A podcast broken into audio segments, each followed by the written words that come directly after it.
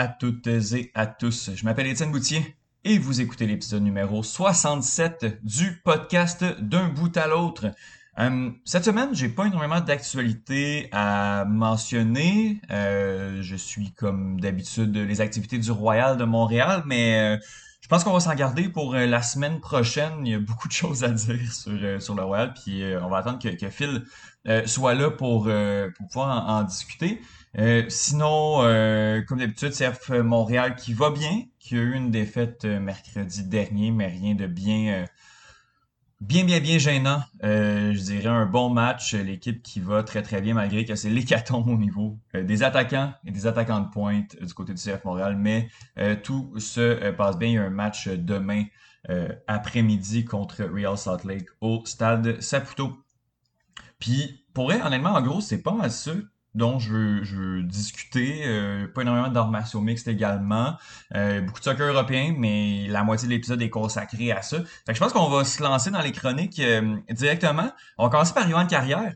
on va parler des séries de la Ligue américaine de hockey qu'on parle correct pas, énormément, euh, notamment le Rocket de Laval euh, qui fait bonne figure. C'est contre l'American de Rochester que euh, le club lavallois va, se battre. on savait pas trop quand on faisait la chronique avec Johan, là, à savoir ça allait quand. ça allait être contre qui en fait? C'est contre l'American de Rochester qui a gagné son match numéro 5 contre l'autre équipe, donc Utica je pense. voilà. Donc, on commence avec Johan. Après ça, on va avec euh, Olivier Larose qui vient nous parler de Wimbledon, euh, à quoi on peut s'attendre de ce tournoi qui commence demain euh, chez les hommes et chez les femmes également. Qu'est-ce qui se passe avec nos Canadiens et nos Canadiennes en action? Donc, voilà, du côté de la TP, de la WTA. J'ai dit Wimbledon? Roland Garros. C'est Roland Garros. oui, mais oui, c'est ça, voilà. Je pense que je crois qu'on va dire Wimbledon. Mais oui, c'est Roland Garros qui commence demain. Euh, donc, ça va être super intéressant de suivre ça. Puis après ça, on embarque dans la partie soccer européen. On commence avec Benoît Dosset, où on fait un survol euh, des cinq grands championnats euh, dans cette fin de saison. Il y a des championnats qui sont terminés. il y en a qui, qui sont en voie d'être terminés, comme la Premier League, qui, qui, va, qui va se finir demain à partir de 11h. Et justement, ben je pense qu'on, euh, je voulais qu'on parle encore plus de la Premier League qui est complètement folle cette année, euh, des courses à tous les niveaux. Fait Bruno Larose, euh, que vous connaissez, qui est au podcast Les Trois Lions, qui connaît assez bien ce soccer anglais, il vient nous parler de cette fin de saison des courses, en fait, de, de, de de cette, fin de campagne-là qui, sont toutes, toutes, toutes folles. Tout le monde est à un point euh, ou deux euh, pour la première place, pour la dernière place. Euh, ça va être super intéressant. Bruno vient un, un peu approfondir l'angle que Benoît nous amène dans sa chronique. Donc voilà, je pense qu'on peut se lancer déjà à aller écouter nos chroniques, puis on se retrouve à la toute fin de l'épisode, puis on s'en va écouter Johan à l'instant. C'est le tour de Johan qui fait une chronique sur un sujet particulier. Vous avais promis qu'on ne parlerait pas des séries de la Ligue nationale de hockey euh, la semaine dernière. C'est pour ça qu'on va se pencher sur les séries de la Ligue américaine de hockey avec Johan Carrière. Salut Johan, comment vas-tu? Hey, salut Étienne, ça va très bien. Euh, très content de te voir. Ça fait quelques jours que je parle comme à personne. Ça fait que c'est puis, tu sais, on, se parle plus, là. Euh, non. Ben là. Non, c'est ça, on n'est plus amis, en fait. On se la face, on se ouais, plus. Ça a duré deux ans, avril 2020 à avril 2022. ça, c'est. Euh, exact. C'est plus ce que c'était le club école, ça a l'air. Non, vraiment pas. non, mais, non, mais je suis content, je suis content de te parler. On, on se lance, on se lance là-dedans. On va parler justement euh, des séries de la AHL. Euh, le Rocket de Laval qui a gagné sa première série ever de, son histoire, si on ne mm-hmm. compte pas les, Ice Caps euh, et les Bulldogs. Euh, donc, première série gagnée à Laval. Mais écoute, avant de parler du club école, en fait, de Montréal, on va parler un peu du format des séries. Beaucoup d'équipes, beaucoup de, paliers avant d'arriver au même niveau, pas mal tout le monde. comment, comment ça fonctionne, en fait, le bracket des séries? En fait, ça font, il, y a quatre, euh, il y a quatre divisions hein, euh, au, sein de la Ligue américaine de hockey, comme dans la Ligue nationale. La différence, par contre, c'est qu'il n'y a pas le même nombre d'équipes dans chaque division. C'est ça, c'est vraiment. Euh, c'est un peu pêle-mêle, ce classement-là. Dans la, division, dans la division nord et la division centrale, on a sept équipes, mais dans la division pacifique, il y en a neuf. et dans l'Atlantique, il y en a huit. Donc, ça nous donne un, un tableau un petit peu spécial au niveau des séries éliminatoires et Mhm. il faut comprendre, il y a une équipe de chaque division qui sort. Donc, on s'affronte vraiment au sein de la division et ensuite, il y a un champion de la division qui va affronter euh, les autres champions et c'est comme ça qu'on arrive à la Coupe Calder. Donc, Ok. euh, on, a les, euh, on a le classement qui est déterminé, euh, qui détermine un peu qui joue contre qui et qui a un bail pour la première ronde, si on veut. Donc, il y a, il y a une Mhm. ronde de qualification euh, qui sont des séries de 2 de 3. Mais dans ces, euh, dans ces séries-là, ce n'est pas la même chose dans chaque division. Donc, dans la division centrale et la division nord, il y a seulement une série euh, de qualification, mais dans l'Atlantique, il y en a deux et dans la division Pacifique, il y en a trois. Donc, ça, c'est- ça revient au nombre places. Donc, trois premières rondes pour quatre places, dans le fond. Oui, essentiellement, c'est c'est pas compliqué. Là. Dans la division Pacifique, il y a une équipe qui se qualifiait directement pour les séries, si on veut. Et euh, le re- c'était- ça a été le Heat de Stockton et le reste des équipes s'affrontaient dans un espèce de play-in, un peu comme on a vu euh, dans la bulle il y a deux ans au niveau de la Ligue nationale. Donc, euh, des séries 2 de 3 qui, euh, qui, se qui ensuite leur permettent d'aller établir le, le tableau pour les, les quarts de finale de division, si on veut. Euh, et ensuite, ben là, on va- ils vont, les équipes vont s'affronter en, demi-finale de leur division, ensuite en finale de leur division, ensuite on s'en va en finale de conférence, et ensuite on tombe sur la Coupe Calder. Fait que tout, tout se passe en division, un peu comme les séries de la Ligue nationale l'année dernière, où euh, vraiment, c'était un champion de division qui sortait de, de, de- de chacune de celles-ci. Exactement, exactement. La différence, par contre, euh, bon, il n'y a pas de reclassement. On sait déjà qui affronte qui euh, à l'issue de ça. là. Le gagnant de la division centrale se mesure à la division Pacifique Mhm. et l'Atlantique affronte la division Nord. C'est euh, c'est ces gagnants-là là, qui, qui se mesurent l'un à l'autre. Donc, euh, par exemple, si je reviens avec le Heat de Stockton, ben, la seule façon que le Rocket de Laval pourrait affronter Stockton, par exemple, ce serait en finale là, de la, de la Coupe Calder. Ben, justement, par- allons, allons du côté de, de l'Ouest parce que je veux qu'on termine avec Laval. Et de toute façon, Laval est la seule euh, équipe qui ne connaît pas son adversaire pour les, les- les finales de, de, confé- de division, en fait. Euh, du côté de l'Ouest, euh, commençons par Stockton, justement, contre, euh, contre Colorado. Les deux équipes ont des fiches parfaites. euh, depuis le début, c'est quand même assez inusité là, de se rendre en deuxième ronde comme ça sans. euh, à part Stockton, en fait, Stockton s'en est pas rendu, mais Colorado n'a aucune défaite en cinq matchs. Oui, effectivement. Bon, Stockton, comme tu le dis, une victoire de 3-0 contre, contre les Condors de, de Bakersfield. Et pour les Eagles du Colorado, euh, ben, eux ont dû passer par euh, ce, ce tournoi préliminaire. Euh, victoire de 2-0 contre les Silver Knights d'Anderson. Vous devinerez qu'il s'agit du club école des Golden Knights. Oui. Euh, et ensuite, victoire de 3-0 contre le Reign d'Ontario, qui est le club école des Kings de Los Angeles. Donc, ça nous donne un affrontement euh, assez, euh, assez intéressant, effectivement, entre euh, deux équipes qui ont, connu, qui ont connu des bonnes saisons. Pour Stockton, on parle d'une fiche de 45 victoires, 16 défaites seulement Wow. et 5 défaites en temps supplémentaire. Pour Colorado, euh, c'est 39-22-4. euh, euh, avec ça. Et on rajoute le deux défaites en tir de barrage et trois pour, pour Colorado, deux pour. Stockton. Donc, donc deux équipes là, qui ont. qui ont connu des bonnes fiches. C'est toujours un peu difficile de comparer euh, avec les autres euh, équipes de la Ligue américaine parce que non seulement les différentes divisions n'ont pas le même nombre d'équipes, mais ne jouent pas le même nombre de matchs non Ah, plus. ben, tant qu'à ça. hein. Donc, ouais, voilà. Donc, c'est sûr que, bon, Stockton, qui, euh, au niveau du pourcentage de victoires, se trouve euh, au deuxième rang euh, dans la Ligue américaine cette saison, mais c'est justement, on joué huit matchs de moins que Mhm. les Wolves de Chicago qui, a, qui auraient obtenu le premier rang techniquement. Donc, c'est euh, c'est assez spécial euh, de ce côté-là. Stockton, qui, euh, c'est le club école des Flames de Mhm. Calgary, mise sur quelques, quelques, bons, quelques bons jeunes et un qu'on a entendu beaucoup parler cette saison, eh bien, c'est un, c'est un Québécois. Qu'on aurait voulu avoir du côté des partisans des Canadiens dans la transition euh, Tyler Toffoli, c'est Jacob Pelletier. Jacob Pelletier qui a obtenu à sa première saison dans la Ligue américaine 62 points en 66 matchs. Euh, là, il a marqué 3 points en 3 matchs jusqu'ici en série. un, des, un des meneurs à l'attaque pour le, pour le Heat de Stockton qui, euh, qui fonctionne vraiment, euh, vraiment très bien. Euh, du côté des Eagles euh, du Colorado, là, aussi, ça, ça roule. Donc, on devrait avoir un, affrontement assez intéressant. là, au point où, où, on en est, ce sont des séries là, 3 de 5. Donc, la première équipe qui l'emporte trois matchs gagne. C'est, ce qui est intéressant aussi, c'est donc l'équipe qui n'a pas l'avantage de la glace ben, pourrait se retrouver rapidement en difficulté.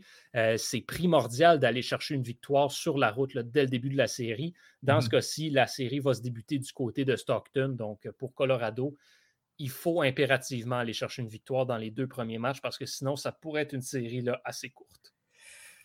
Euh, Chicago, euh, dans la, conférence, dans en fait la, division euh, centrale, Chicago, qui oui a joué plus de matchs, euh, mais qui a également le meilleur pourcentage de victoires de la Ligue. Les Wolves de Chicago vont affronter pour le, second ticket pour la finale de l'Ouest Milwaukee. à quoi on peut s'attendre de, cette équipe-là? L'Admirals de, Milwaukee, l'équipe l'équipe du club école, en fait, le club école de Nashville.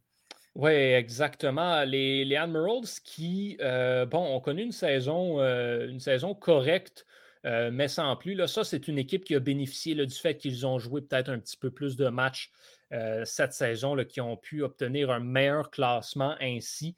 mais c'est, on ne va pas se mentir, cette série-là devrait aller relativement facilement du côté des Wolves de Chicago, qui, bon, ont un alignement quand même, quand même même intéressant tant au niveau, euh, au niveau des attaquants que, euh, que, des défenseurs. Il y a le jeune frère d'un certain Nick Suzuki, notamment, qui s'aligne ah avec les Wolves euh, de Chicago, Ryan, mm-hmm. donc le, frère de Nick, bien sûr.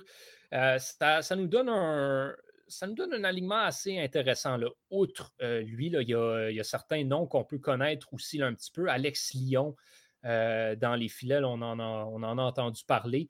Euh, sinon, euh, Vassili Ponomarev également, qui est Dominic Bock aussi. Donc, ce sont des, ce sont des joueurs qu'on a entendu euh, le nom un petit peu. Il y a des anciens de la Ligue nationale aussi, Richard Panic, Josh mm Levo.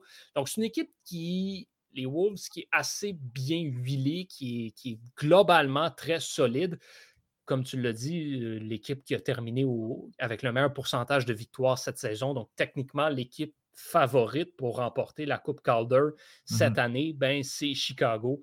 Alors là, il faudra voir euh, s'ils sont capables de disposer euh, facilement des, euh, des, Admirals. Encore une fois, série 3 de 5, les deux premiers matchs vont avoir lieu à Chicago. Chicago qui est jusqu'ici invaincu également en série. Ça devrait se faire assez facilement là, pour, pour les Wolves en cette, euh, cette série de, troisième tour, si on veut. Il faut dire que les Wolves, malgré le nom, qui, euh, en fait, le nom de la ville qui peut porter à confusion, c'est pas le club école euh, des, des Blackhawks de Chicago. C'est, tu l'as dit, il y a Ryan Suzuki, donc c'est la Caroline, c'est ça? Exactement, c'est le nouveau club école des Hurricanes de la Caroline. Les Wolves de Chicago, en fait, ont appartenu à comme trois équipes différentes dans les quatre dernières années. C'est que c'est des fois, c'est mélangeant un petit peu. Là. On voit beaucoup ça au niveau de, la Ligue américaine, des équipes qui restent à la qui demeurent la même équipe, mais qui changent de franchise. Euh, on l'a vu avec les Comets de Utica, les Wolves de Chicago, les euh, Checkers de Charlotte, justement, et, les, Spring, Thunderbirds de Springfield, euh, dont on va parler là, pour, pour cette prochaine série qui, en tout cas, ben, qui promet également. Ben, allons-y, justement, les, euh, euh, les, Thunderbirds de Springfield et les euh, Charlotte Checkers, je pense que ça se dit pas. Je peux juste pas dire ça en français. c'est les deux premières équipes, en fait, de la division Atlantique. justement, tu en parlais, Charlotte, c'est le club école des Panthers. Et euh, des, du Kraken de Seattle. Alors, on se partage, là, on, se partage le, club école. Ça va pas être évident quand même au niveau de la gestion. Là, quand, quand, on sait que le Laval est géré par le Canadien, que c'est eux-mêmes qui envoient leur directeur général et tout, les entraîneurs et tout, ça va être particulier d'avoir deux, deux prospects deux équipes de prospects à faire évoluer euh, sous le même club école. Qu'est-ce que oui, surtout que, bon, les, euh, les Checkers de Charlotte, c'est d'abord et avant tout le club école des Panthers. Et le Kraken s'est associé aux Panthers parce qu'ils n'ont pas assez de joueurs dans leur organisation pour avoir un ah, club école à eux. Euh, donc, c'est ce qui arrive un petit peu. On avait vu ça l'année dernière avec les Panthers, justement, qui, eux, n'avaient pas de club école, s'étaient associés avec le Lightning de Tampa Bay et avaient envoyé leurs joueurs de la Ligue américaine jouer avec le crunch de Syracuse. Donc, euh, on, voit ça un petit peu euh, par les temps qui courent, mais, mais c'est sûr que, bon, je pense qu'on demeure professionnel, mais des fois, il y a peut-être un penchant pour les joueurs qui appartiennent aux Panthers euh, mm-hmm. dans la gestion de, cette équipe-là. Ceci dit, peu importe qui on favorise, les Checkers sont une machine de hockey mmh euh, très impressionnante à voir aller. Tu l'as dit, première équipe dans la division Atlantique avec quatre matchs de moins de joués que les, euh, Thunderbirds. Charlotte qui euh, vient de sortir d'une série qui a terminé, qui s'est terminée 3-1 en leur faveur contre les Highlanders de Bridgeport, mais série très enlevante du haut calibre. Honnêtement, les, Checkers qui sont peut-être l'une des équipes les plus inspirantes à voir aller dans, dans la Ligue américaine par les temps qui courent. Moi, j'aime énormément ce qu'on voit euh, de leur côté. Et là, vont tenter d'aller euh, jouer le même tour aux Thunderbirds de Springfield, qui, eux, l'ont emporté assez facilement euh, contre les Pingouins de Wilkes-Barre Scranton, le club mm-hmm. école de Pittsburgh, justement. deux équipes qui ont un alignement intéressant, euh, il faut le dire. J'aime un peu mieux celui de, Charlotte. je vais te l'avouer, un certain prospect qui, sont, qui cognent aux portes de la Ligue nationale, encore une fois, avec un, groupe de vétérans assez, assez expérimentés. Euh, donc, moi, je donnerais l'avantage euh, aux, Checkers de Charlotte dans cette série-là, mais je ne serais pas surpris qu'on ait besoin d'aller en cinq matchs pour, mm-hmm pour cet affrontement-là, qui pourrait être un des meilleurs assurément de cette série, euh, de ces séries éliminatoires. Yoann, on enregistre euh, jeudi. Présentement, pendant qu'on se parle, en fait, se joue euh, le dernier match, le match numéro 5 de la série entre UTK et Rochester. L'équipe gagnante va affronter le Rocket de Laval. Euh, dans cette euh, demi-finale de conférence ou finale de la euh, division Nord. Est-ce qu'on peut. Parlons en fait de la série du Rocket. ils ont passé proche, hein, je crois, à quelques reprises. on a fait preuve de caractère pour aller chercher cette, cette victoire-là. Oui, ben, à plusieurs reprises, tu le dis, le début en prolongation, en fait, deux victoires sur trois du Rocket dans la série contre le Crunch sont survenues en prolongation. Euh, donc, dans le match numéro 2 et finalement dans le match numéro 5, il a fallu trimer dur. On est revenu de l'arrière du côté de, Laval. Beaucoup, beaucoup de caractère. Effectivement, des performances étincelantes de Caden Primo devant les filets. Euh, lui, s'il avait perdu un petit peu son poste de numéro 1 au profit de Kevin Poulain, il mmh. l'a regagné jusqu'ici en séries éliminatoires. Il démontre de très, très, très belles choses. Euh, j'étais justement au, premier match à Laval de cette série-là. Ah L'ambiance était là, donc je suis content quand même pour les partisans du Rocket qui peuvent vivre ça. Euh, il y a certains, euh, certains vieux routiers aussi de l'organisation des Canadiens qui là, vivent cette opportunité-là mmh avec le Rocket pour qui on peut se réjouir un petit peu. Là, pour Xavier Ouellet, Alex Belzil, sont des gars qui, qui ont qui ont un petit peu plus d'expérience et qui, là, ben, peuvent faire partie de ce groupe de leaders au sein du Rocket mmh qui tentent d'aller chercher cette Coupe Calder. Euh, Sami Nikou aussi, qu'on a vu à Montréal euh, cette saison. Euh, et il y a un beau mix de jeunes aussi dans tout cela. on a Mathias Norlinder qui a été rapatrié de la Suède. Lui, un petit peu décevant depuis le début des séries éliminatoires, laissé de côté euh, à quelques reprises, sera fort probablement laissé de côté pour le premier match de la série contre Utica ou Rochester. Et ça, c'est bon, un, cinquième match entre ces deux équipes-là, avec une importance assez capitale pour le Rocket. Je te parlais de dans une série de 3 de 5 l'importance d'aller chercher euh, une victoire sur la route dès le début. Eh bien, si c'est Utica qui l'emporte, la série commencerait à Utica, mais Ah oui. si ce sont les Americans qui l'emportent, la série débuterait à Laval. Donc, euh, le Rocket qui ouvrirait avec deux matchs à la maison aurait l'opportunité de mettre la pression sur le club école des Sabres. Donc, c'est sûr et certain qu'il y aurait. Le Rocket a tout intérêt à ce que Rochester remporte cette, euh, cette série-là. Cause la surprise en éliminant les Comets. Euh, également, les Comets, une des meilleures équipes de la Ligue américaine cette saison, la meilleure équipe dans la division Nord, bien sûr. Euh, Rochester, c'est quand je suis allé voir le Rocket, c'était contre euh, eux autres que, que, que Rocket a joué. Et je ne me rappelle pas du résultat. Ah. Euh, je crois que le Rocket avait gagné, Justine saura, me le dire. Euh, mais oui, puis ça c'était clairement là, le Rocket avait, semblait être la meilleure équipe des deux, à mon souvenir. Oui. Oui, large victoire, je pense que c'est comme 6-2 finalement. Donc, on souhaite quand même que ce soit contre, contre Rochester. Présentement, mon Dieu, j'avais le score là, 30 secondes. C'est 2-1 pour UTK. Euh, en fin de première, de première période. Mais euh, quand l'épisode va sortir, je vais déjà avoir dit le résultat euh, dans l'intro pour euh, le bénéfice de tout le monde. Euh, en terminant, je te pose la question est-ce que le Rocket a ce qu'il faut pour se rendre, euh, pour se rendre loin? Très loin, je dirais? Ben, écoute, là, la prochaine, euh, si le Rocket l'emporte, on s'en va là, en finale de conférence. Rendu là, c'est une série comme un autre. Est-ce que le Rocket a ce qu'il faut? Euh, oui, le Rocket a une belle équipe, euh, bien huilée, beaucoup de caractère, de l'expérience. Euh, je parlais des vétérans tantôt. Cédric Paquette, c'en est un que je n'ai même pas mentionné, mais qui, a, qui apporte là, beaucoup. Mais qui a c'est ça, là, qui, qui a égalisé au, match numéro 5, là, il restait 40 secondes. C'est fou, ça. Oui, exact. Et bon, on a, on a aussi d'autres jeunes. Raphaël Harvey-Pinard, une boule d'énergie. Et Yessi Lonen, qui est vraiment une coche au-dessus de tout le monde dans cette équipe-là en termes de talent. Donc. Est-ce que le Rocket a ce qu'il faut? C'est sûr que lorsqu'on va affronter euh, une équipe comme Charlotte ou une équipe comme Chicago, ça peut devenir un petit peu plus compliqué. Des équipes qui ont plus de talent, euh, qui ont un peu plus d'expérience de série aussi, plus d'expérience de la Ligue nationale également. Donc, c'est sûr que le- bout facile pour le Rocket, entre guillemets, c'est de sortir de sa division. Une fois Mhm. qu'on va arriver contre les équipes des autres divisions, là, ça va devenir un peu plus compliqué. Mais est-ce que le Rocket a ce qu'il faut? Oui. Est-ce que je crois que le Rocket va gagner la Coupe Calder? Non. Mais, euh, il, pourrait causer la surprise, oui. Mais pour le bien de la chose, si j'avais un 2 à mettre, moi, j'aime beaucoup ce qu'on voit de, Charlotte jusqu'ici. Donc, euh, je, vais, me mouiller et donner la Coupe Calder aux Checkers.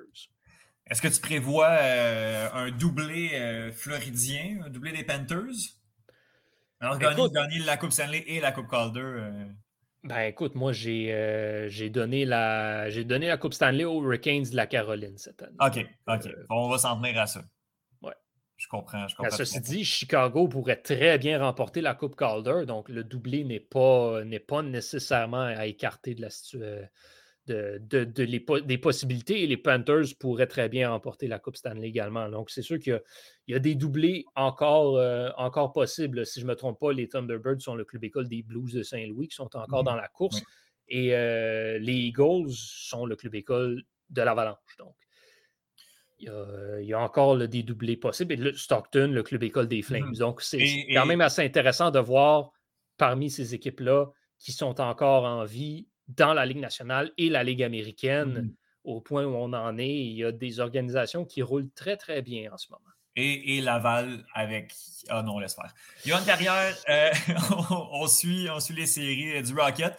Euh, qui sait, peut-être que l'équipe euh, peut se rendre plus loin, puis causer la surprise. Peut-être que tout le monde va se rallier à la place Belle et festoyer sur le boulevard, sur la rue de Laval. Ouais, Je sais pas où. ouais, euh, non. Non? OK. En tout cas, j'aurais essayé. ouais, en tout- Ouais. j'ai- j'ai- bon, vous aurez compris, là, ceux qui me connaissent, que je n'ai pas une affection particulière pour la ville de Laval, donc euh, Oui, c'est ça. En plus. pas, euh, pas ouais. à faire. ça, c'est un, un autre dossier qu'on va essayer de régler euh, ailleurs. Yoann Carrière, Ouais, le collègue, le collègue Victor Desilets en ce moment, mais ça, Effectivement. des choses qui arrivent. pour plein de raisons. Yoann Carrière, je te remercie beaucoup. On se reparle très bientôt. Salut, mon cher. C'est maintenant la chronique d'Olivier qui sauve le podcast à pied levé. la saison euh, de l'ATP et de la WTA. Euh, je dirais qu'on embarque dedans. Euh, est-ce que c'est approprié de, dire ça, Olivier Larose? Oui. Ben, ben bonjour, merci. Oui, ben oui, ben oui. comment, vas-tu? Ça va très bien, toi? ça va? Ça va très, très bien. Merci beaucoup. Écoute, justement, là, on, se lance, on, on embarque dans un des grands tournois, des premiers grands tournois de la saison 2022. Euh, Roland Garros, euh, qui est euh, en France, qui va avoir lieu là, à partir du, de, demain, en fait, là, de dimanche, qui va se tenir pour les deux prochaines semaines. Roland Garros, est-ce que c'est un des grands tournois? Ben, c'est un, un, grand chelem. Est-ce que pour toi, c'est le premier grand tournoi de l'année? Ben, t'as oublié, t'en as oublié un, mon cher Étienne. Il y a l'Australien aussi. Euh, t'as oublié l'Australia Open qui se déroule en février normalement. Il faut savoir qu'au tennis, la saison, c'est par année. Donc, la, la saison 2021 débute en janvier, puis elle se termine en novembre. Même, il y en a certains qui finissent en décembre. Fait que, faut pas oublier l'Australia Open qui est quand même un assez gros tournoi. Mmh fait que Roland Garros, c'est un peu la, la, En fait, on, continue euh, le printemps, euh, on continue l'année. C'est ça, c'est le deuxième grand chelem. OK, super. OK, c'est le deuxième. Je ne savais pas que l'Australie euh, est, un grand chelem. Donc, on commence quand même rapidement avec un grand chelem dans la saison, puis après ça, on, essaie de les étendre quand même tout au long de. Ben, ben, ben tu dis étendre après le prochain. Tu as, Roland Garros. C'est en, en, juillet. ça, tu as, Roland Garros en fin mai, début juin. Après, tu as, Roland Garros en juillet. Puis après, tu as euh, US Open qui est en fin août ah ouais, ok. Fait que c'est un mois chacun après. C'est comme quasiment back à Ah ouais, c'est ça. Roland Garros, qu'est-ce qu'on a à surveiller en, cette saison, euh, ce deuxième tournoi du Grand Chelem? Euh, on va commencer du côté de l'ATP. Euh, on peut s'attendre à quoi cette année en France? Ben, c'est sûr qu'on va commencer par les Canadiens. Il faut mm-hmm. savoir que donc on a deux Canadiens en liste, Félix Auger-Aliassime et Stanis Chapovalov, qui sont des grands amis depuis de longue date. Mmh les deux se sont retrouvés dans des, dans des moitiés de tableau parce que le tirage au sort a été fait euh, jeudi. Donc, les deux se retrouvent dans, dans, des moitiés de tableau complètement différentes. OK. Fait que s'ils veulent se retrouver, il faut que ce soit en finale. Ah bon. Ce qui est très rare. On, va, on, va, on, va, calmer nos attentes un peu quand même là-dessus. c'est ça, parce qu'il faut savoir que Denis Chapovalov, euh, ben même Félix aussi, la terre battue, c'est pas trop leur terrain parce que c'est ça, c'est sur ça qu'on joue à Roland Garros. Mmh c'est un peu plus différent qui ne convient pas tout à fait aux deux. Euh, surtout pour Chapovalov, un petit peu moins pour Félix, je dirais. Fait que, surtout que Félix est tombé, il faut savoir, mesdames et messieurs, que euh, le tirage au sort, la, boîte, la première moitié du tableau ça va être le nerf de la guerre et Félix est dedans. Ah ouais. Tandis que l'autre bord, Chapovalov va peut-être un petit peu plus de chance. On, un tableau un peu plus raisonnable, mais ça reste que Chapovalov n'est pas autant en forme parce que c'est de la terre battue. OK. c'est pas mal ça. Pour, pour Félix, il faut savoir qu'au troisième tour, parce que là, il faut savoir que vu qu'il est une tête, on appelle des têtes de série, ben, il mmh va affronter comme une autre tête de série avant le troisième tour. OK. Ça le donne quand même du répit. Le premier tour, il joue contre un qualifié. Wow. OK, bon. Ça, ben c'est la chance que tu as quand tu as une tête de série puis le tirage au sort est favorable pour toi. Wow, c'est quand même fou hein, de, de, de, voir Félix Auger-Aliassime. Euh, c'est la neuvième tête de série. Oui, neuvième. Wow, wow, quand même. Hein? Euh, impressionnant. Euh, il y a Raphaël Nadal qui va être, euh, qui, qui, va être de, ce tournoi. Euh, bon, je, je, connais quand même assez le tennis pour savoir que Roland Garros et la terre battue, euh, c'est la maison, c'est l'environnement préféré de l'Espagnol. est-ce qu'on peut s'attendre, même s'il n'a pas gagné l'année dernière, est-ce qu'on peut s'attendre à ce que ce soit un des grands favoris pour, pour ce tournoi? Oui, parce qu'il faut savoir que Raphaël Nadal a un surnom dans le, le monde du tennis c'est le roi de la terre battue. OK, bon. 13 Roland Garros. wow. Juste pour vous démontrer. Euh, c'est sûr qu'il fait, des, il fait une performance assez impressionnante, surtout en début de saison, parce qu'il a gagné l'Australia Open, on se souvient. Euh, c'est assez, assez, assez, impressionnant de voir ça pour un homme de 35 ans. Euh, mm-hmm. par contre, on a vu au dernier tournoi, donc qui est à, qui est à Rome, qui a commencé à avoir des douleurs aux pieds. Il a perdu encore de finale contre Denis Chapovalov, notamment, euh, au troisième tour, excusez. Puis, donc, on ne sait pas trop qu'est-ce qui va s'attendre. C'est sûr que moi, j'espère voir un Nadal en forme. Mmh euh, à 10 jours de Roland Garros, tu vois qu'il commence à avoir des douleurs aux pieds. Est-ce qu'il va avoir le temps de se remettre? Pour moi, les premiers tours, il va être correct. C'est juste vers la fin, vers la longue, c'est là que son pied peut jouer, lui jouer des tours. C'est là où est-ce que l'importance de gagner le plus rapidement possible. Oui. Tu veux terminer ça le plus rapidement possible. Tu veux pas attendre euh, de jouer des matchs parce que là, il faut savoir qu'on ne joue pas en deux manches gagnantes, on joue en trois manches gagnantes. Donc, les, les, les, matchs peuvent être encore plus longs. C'est là où mm-hmm. est-ce qu'on peut avoir des matchs de 5 heures? Ah, ouais. ah oui. On se souvient de la finale de Wimbledon euh, en 2019. Euh, Federer Djokovic, que ça avait duré genre 7 heures. Ah, là, là, là. Ils l'ont-tu fait la même journée? Oui, ils l'ont fait la même journée. Ah. je me souviens, je, pense que le match avait commencé à 8 heures, puis je pense à 2 heures, il y avait toujours pas fini. Ah là là. Je pense que j'ai écouté tout seul, tout le long. C'est pour tout le monde. Personne n'a du plaisir. Les joueurs, c'est sûr qu'ils n'ont aucun plaisir. C'est les droits de télé aussi, là, qui sont, peut-être un petit peu plus frus. Là. Ah, ça capote, c'est sûr, sûr, sûr. Fait que c'est sûr que Nadal est probablement l'un à surveiller. Euh, je te dirais, le second à surveiller, ben, c'est sûr que ça va être Novak Djokovic. Mm-hmm tes, tes, premières têtes de série, tes premiers mondiales. Mm Tu viens de gagner Rome, ce qui est assez surprenant parce qu'il faut savoir que Djokovic n'a pas eu beaucoup d'entraînement et avec ses euh, demandes de code, euh, avec ses demandes de passeport euh, vaccinal qu'il n'a ah pas montré, il a manqué beaucoup de tournois. C'est vrai. J'imagine que Johan est venu t'en parler une couple de fois. ouais, un peu, là, ouais, ouais. Colin. Fait que mais là, il vient de gagner Rome, fait que c'est sûr qu'on s'attend à ce qu'il fasse une bonne performance à Roland Garros. Surtout qu'il y, a des points à défendre, ça c'est le plus mm-hmm. important. C'est lui le champion en titre donc, euh, de, de, Roland Garros. Fait que tu t'attends à ce qu'il garde ses points ou est-ce qu'il y a le plus possible de garder ses points? Parce que sinon, il y en a qui vont essayer de voler sa place dans la place mondiale. Mm-hmm. C'est sûr dont, Daniel Medvedev, Alexander Zverev, qui pourrait clairement aller chercher la place de numéro 1 contre victoire. Zverev a connu quand même une, une, bonne saison en terre battue, un, bon début de saison en terre battue. Il faut savoir que Daniel Medvedev, par contre, le gros bémol, c'est qu'il a été blessé pendant un mois. Ah ouais, ok. Daniel Medvedev, c'est vraiment ça le gros problème, c'est qu'il a été blessé pendant un mois. Il a joué la, semaine, cette semaine, la semaine passée. Euh, puis il s'est fait sortir au deuxième tour, c'est-à-dire le premier match que joué. Ah bon? il, a joué, il y a un match d'un jambe en terre battue. OK. Ça va être difficile. Attendez-vous quand mm. même pas. Il va jouer contre euh, un Argentin au premier tour, euh, Facundo Bagnis. OK. Il va gagner, gagner. Là, ça devrait être correct. c'est plus comme, comme Nadal, c'est plus à la mm-hmm. longue qu'est-ce qu'il va donner lorsqu'il va jouer contre des joueurs plus expérimentés. On voit qu'au quatrième tour, il pourrait jouer contre un Pablo Carreno Busta. Ça pourrait jouer des tours contre lui. Parce mmh que c'est un, un, Espagnol qui est extrêmement expérimenté, qui est très expérimenté. Il faut savoir que les Espagnols, en terre battue, c'est là que ça se passe. Très hein. bon. Et c'est là où est-ce que ça m'amène à ma transition. Un autre jeune aussi à surveiller. Si, on, si Étienne, je te disais que Raphaël Nadal était le roi de la terre battue, ben, il y en a un autre. On a ah le prince à terre battue. Carlos Alcaraz. Ah oui, il est jeune, lui. Ah ouais, ouais, Alcaraz euh, est très jeune. J'essaie de retrouver sa, son âge, vite, vite. Là. Mais il a 19 ans. Il vient de fêter ses 19 ans. Il vient de fêter ses 19 ans le 5 mai. Wow. Incroyable. c'est surtout qu'il a fait des excellentes performances. Il a gagné Madrid.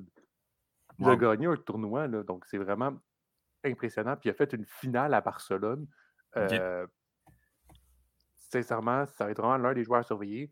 Par contre, le, le, gros bémol que je donnerais à Alcaraz, c'est que maintenant, tu ne joues pas en trois manches, tu joues pas en deux manches gagnantes, tu joues en trois manches gagnantes.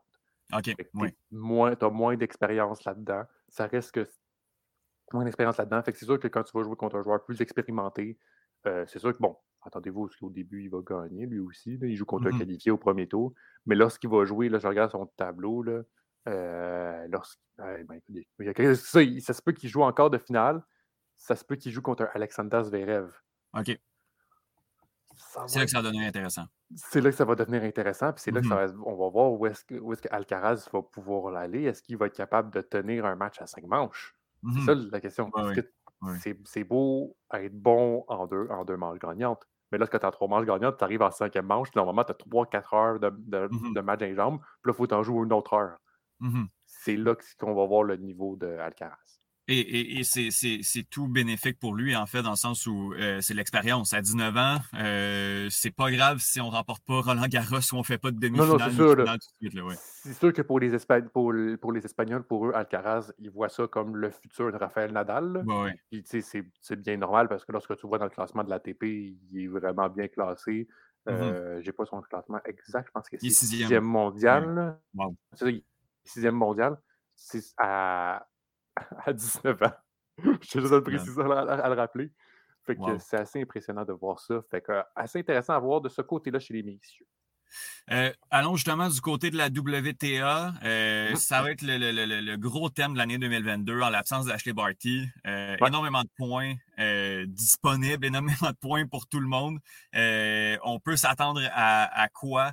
Du, côté du côté des dames, compte tenu du fait que c'est présentement c'est Iga Swiatek qui est, qui est numéro 1 mondial? OK. Est-ce que elle a beaucoup de points. Elle n'a pas énormément de points à défendre. Euh, est-ce qu'elle pourrait consolider sa. Est-ce qu'elle va en fait consolider sa, sa ben, domination sur le fait Écoute, euh, je, te, dirais sur Igaz Yantek, mon cher Étienne, je vais te donner sa fiche cette année. OK. Je, je, parle en général. En 40 matchs, 37 victoires, 3 défaites. Wow. C'est une domination en ce moment de Igaz Yantek que ce soit dans n'importe quel terrain en ce moment. Elle a, gagné, les, elle a gagné le tournoi d'Italie, euh, ben, de Rome. Là. Elle, a, gagné ça. Après, sincèrement, Igaz montre à quel point elle est Igaz euh, sincèrement, je te dis, elle a gagné euh, Rome. Elle l'a gagné sans perdre une manche. OK, tranquille. Tranquille, tranquille. Une petite promenade. Puis la finale, elle gagne contre Os Jabber. Euh, elle, gagne 6-2, 6-2. Wow. Wow. Contre une septième mondiale. C'est fou, là. OK. Ça, ça se passe bien, là. Une sixième mondiale, excuse-moi. Euh, fait que, sincèrement, c'est sûr qu'après, bon, chez les dames, c'est ça qui peut toujours être intéressant, c'est que ça se joue en deux manches gagnantes. Fait que ça joue comme des matchs euh, de, classiques de, de tennis, je peux dire ça comme ça. Fait que, il y a toujours une qui peut réussir, à sortir du lot, puis toujours, tu t'attendais pas à ça mais sincèrement, je, serais assez surpris que Gaziantep n'aille pas loin dans le tournoi. Là. Ça va être mmh une grosse surprise. Là. Euh, bon, euh, c'est sûr qu'elle a un Alep qui peut arriver en huitième de finale. Mmh mais ça reste que encore une fois, c'est Gaziantep.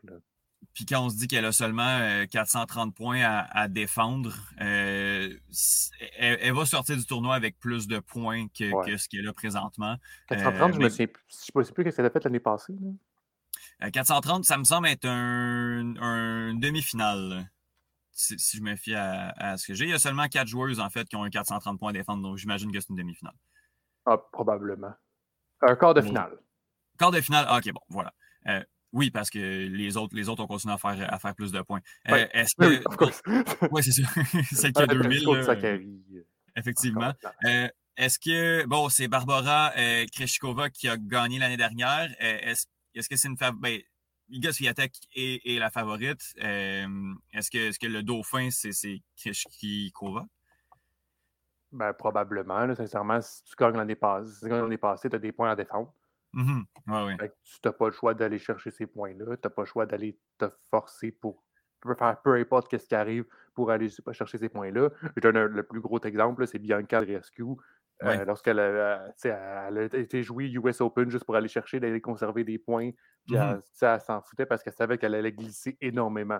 Ouais, fait que tu n'as pas le choix d'aller jouer et d'aller essayer de faire de quoi.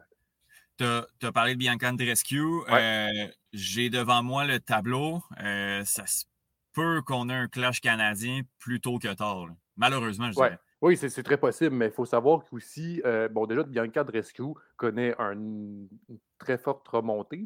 Je, te, dirais. C'est assez impressionnant à voir. Puis même, assez, Bianca, c'est surtout très bon pour elle parce qu'elle a pris une certaine pause, etc. Elle a, fait, elle a été encore de finale à Rome. Et elle a été en huitième de finale à Madrid. OK, pas mal. elle a quand même sorti, à Madrid, elle a quand même sorti Daniel Collins. Quand, même, c'est pas n'importe qui dans le monde du mmh tennis. Puis, euh, bon, à, Rome, bon, elle s'est arrêtée contre Iga Swiatek. OK. Elle a quand même mis un 7-6. Elle a quand même perdu okay. manche 7-6. Elle a quand même Ok, c'est bon, c'est bon. elle a essayé. Genre, j'ai essayé de quoi? Bon, après, elle a perdu, oui, oui. Elle a perdu la deuxième manche 6-0, mais bref. Ça, c'est, ça, c'est une autre chose. Mais il faut wow. savoir que ça va être assez surprenant à voir. C'est sûr que son tableau est peut-être pas le plus chanceux pour elle, parce qu'au Mhm. deuxième tour, elle pourrait jouer contre euh, Belinda Ben- Benic, Ah qui a ouais, gagné l'or aux Olympiques, si mes souvenirs sont bons. D'accord. Euh, fait que ça peut être, as- ça peut être assez euh, difficile pour elle d'aller Ouais, chercher, ouais. d'aller plus loin. Puis Léla Fernandez, c'est sûr qu'on s'attend à, à ce qu'elle aille chercher des points, mais c'est peut-être pas le- la meilleure terre battue qu'elle a eue, la meilleure, meilleure saison de terre battue qu'elle a eue. Ok. Elle s'est fait sortir au deuxième tour à Rome. Madrid s'est fait sortir aussi. au- ah, s'est fait sortir au troisième tour. C'est pas la meilleure, euh, le meilleur moment de, qu'on Mhm. voit en ce moment à, chez Leila Fernandez. Et aussi, on va en avoir une autre Canadienne qui vient tout juste de se qualifier. On va, avoir euh, Rebecca Mar- Ma- Marino. Ah oui. euh, qui vient de se qualifier, issu- euh, elle est euh, se qualifier issu des qualifications. Donc, elle vient de gagner son match 6-2, 6-0. Donc, Ah, fait que, elle, va, elle va être acquis, elle va être mise dans le tableau principal. Bon, ça va, elle va être remplacée par une qualifiée, on ne sait pas où encore. Ok. Fait que ça va être à, à suivre. Puis, comme, euh, comme on disait, là, justement, les deux Canadiennes, Andrescu et Fernandez, si les deux font un parcours parfait, vont, vont croiser le fer au troisième tour, donc assez rapidement dans. Le c'est au troisième tour, c'est ça, oui. Euh, ça, va être, ça va être le fun. Euh, Olivier, de, de suivre tout ça, c'est du 22 mai au 5 juin, Roland Garros, du tennis de haut niveau. Il va falloir voir si chez les hommes, les jambes tiennent. on dirait que c'est ça aussi, voir si on va être capable de, de maintenir Ben, les c'est- blessures du côté de Nadal. C'est ça le but. C'est ça le but des, des grands joueurs, Étienne. Il faut que tu Mhm. gagnes le plus rapidement possible. C'est oui. pour- C'est pour ça pour qu'on donne des gros points d'interrogation à, à la majorité des jeunes joueurs, parce qu'ils ne sont pas expérimentés à jouer des affaires comme ça. Regarde, regarde ouais. euh, au début de, de ses, ses rencontres en Grand Chelem, y avait de la Mhm. misère à gagner. C'est normal, t'es pas, c'est pas, pas tout le même match. là. Ah non, exact, exact, clairement. Ben, c'est ça qui rend ça in- intéressant là, du côté des grands jeunes, notamment chez les hommes, parce que c'est des, euh, des 3 de 5, des longs matchs. Il fait chaud euh, en français ce temps-ci de l'année. Mais écoute, il faut s'adapter euh, et justement aller chercher le maximum de points dans ces grandes compétitions. Euh, Olivier Larose, je te remercie beaucoup. On se Ben, reparle très bientôt. J'ai vraiment hâte de, de- de suivre ce, ce, tru- ce- ce- truc, tournoi de tennis. Cette affaire-là, là. Cette affaire-là, là, cette petite joute. Puis on se reparle bientôt. là. salut.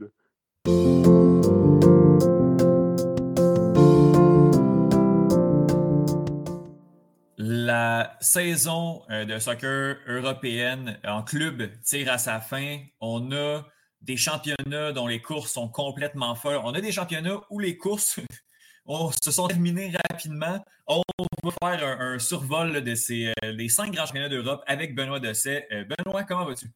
Je vais bien et j'espère qu'il en est de même pour toi.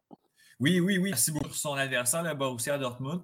Euh, quand même, le Bayern nous a peut-être habitués à, je dirais, plus. Euh, Est-ce qu'on a eu de la difficulté à, à- à maintenir le cap euh, cette année?